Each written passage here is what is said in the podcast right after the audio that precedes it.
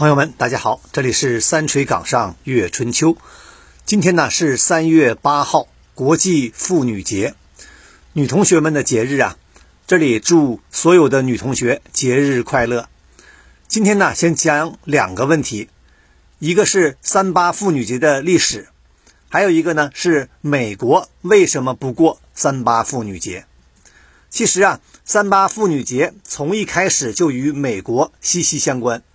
可以说，美国是三八妇女节的诞生地。十九世纪啊，呃，美国完成了第一次工业革命，需要大量劳动力啊。于是呢，一部分妇女走出家门，进入工厂。但那时候啊，妇女的工资低呀，工资这个工作条件呢也很恶劣。一八五七年三月八日，美国纽约的一群纺织女工走上街头。抗议低薪和恶劣的工作条件。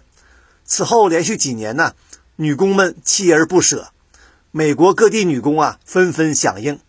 你像美国堪萨斯州的纺织女工还打出一条非常响亮的标语啊：“我们也要面包加玫瑰。”后来啊，美国诗人 James Oldham 呀还为美国妇女运动写下一首诗，题目就叫《面包》。加玫瑰，bread and roses，现在呀已经是一首歌了。这首歌最后一句啊很有名，说我们要分享生命的荣光，包加玫瑰，面包加玫瑰。二十世纪初啊，美国妇女运动如火如荼。一九零八年，一点五万名妇女啊在纽约集会，抗议盘剥女工，要求缩短工时，提高工资。争取女性投票权。这时候啊，美国虽然有人提议设立全国妇女日，但也没有得到太多响应啊。直到一位德国妇女领袖克拉拉·蔡特金在1910年哥本哈根国际劳动妇女大会上提议把美国的全国妇女日提升为国际妇女节。妇女节呀，才真正成为一个世界性节日。蔡特金这个女女人呢，很了不起，她是德国共产党的创始人之一啊，呃，第二国际的创始人之一，被誉为国际妇女运动之母。但其实，蔡特金提议建立国际妇女节的时候啊，也没有定下具体的日子。美国那会儿啊，庆祝妇女节是在二月底。那为什么后来是三月八号呢？因为啊，一九一四年德国人第一次庆祝妇女节的时候啊，呃，就是在三月八号那一天呢，正好是星期天。后来呀，又过了几年，在一九一七年的三月八号，俄国呢发生了二月革命，俄国女工啊在这一天走上街头，要求面包与和平。列宁呢，也在这一天发表演讲，提到解放妇女。在随后十月革命成功以后啊，列宁呢正式宣布三月八号成为俄国法定假日。很快呢，随着苏联的崛起啊，三八国际妇女节就在全世界，尤其是社会主义国家开始普及。但也正是因为这个原因呢。美国在很长一个时期呀是不过三八妇女节的，不光是妇女节呀，五一劳动节也不过。其实啊，这都是当时冷战环境下的历史啊。社会主义国家过的，呃，资本主义国家像英国呀、加拿大呀这些都不过。一直到一九七五年，这种冷战分野终于有所改观，因为联合国开始庆祝三八妇女节了。此后啊，更多的第三世界国家也开始庆祝，一些欧洲国家呢也慢慢跟进。从一九九六年开始啊，联合国每年都是为三八妇女节啊设计一个主题。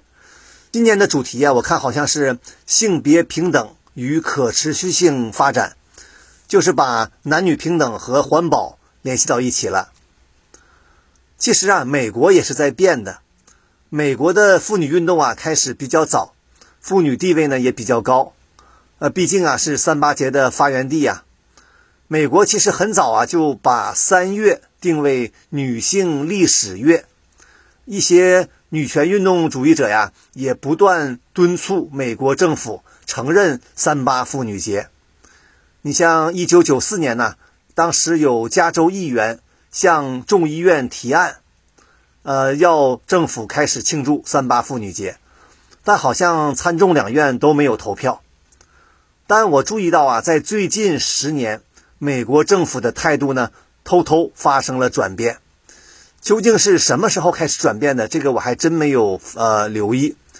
这个好几任总统都在三月发表过讲话呀。祝贺妇女成就，你像奥巴马呀，就讲过几次。今天呢，我特意查了一下美国国务院官网啊，发现美国国务卿布林肯正是在今天向全国妇女表示祝贺。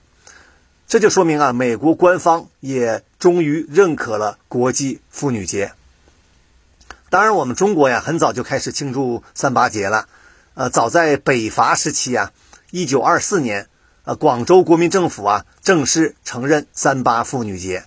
后来呀，一直到今天。但其实啊，关于三八妇女节啊，也有一些争议了。你像很有名的呃女作家丁玲啊，在延安时期就曾写过一篇文章，叫《三八节有感》。她说呀，“妇女”这两个字儿，在什么时候呃才重视？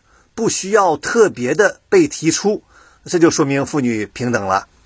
这个意思啊，我们都都明白。我们总是啊要强调妇女，对吧？恰恰说明妇女地位还不高啊，男女还不平等。其实啊，这本身就是一种歧视。这个西方啊，你像英国呀、美国呀，也有一些人有这种观点。他们认为，什么时候社会不再需要为妇女特设一个节日了？那男女就真正平等了。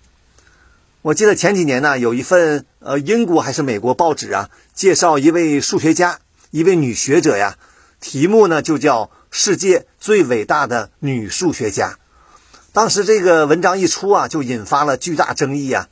呃，有人说说你就说伟大的数学家就好了嘛，干嘛还加一个女数学家呀？对吧？但无论如何呀，我想说的是。自从三八妇女节开始，百年后的今天呢，呃，全世界包括中国的妇女地位的确是提高了不少啊。但我更希望是什么呢？像徐州八个孩子的母亲那样的女性，也能砸碎铁链，才是妇女解放的呃真正到来。好，三吹岗上月春秋，咱们下次再见。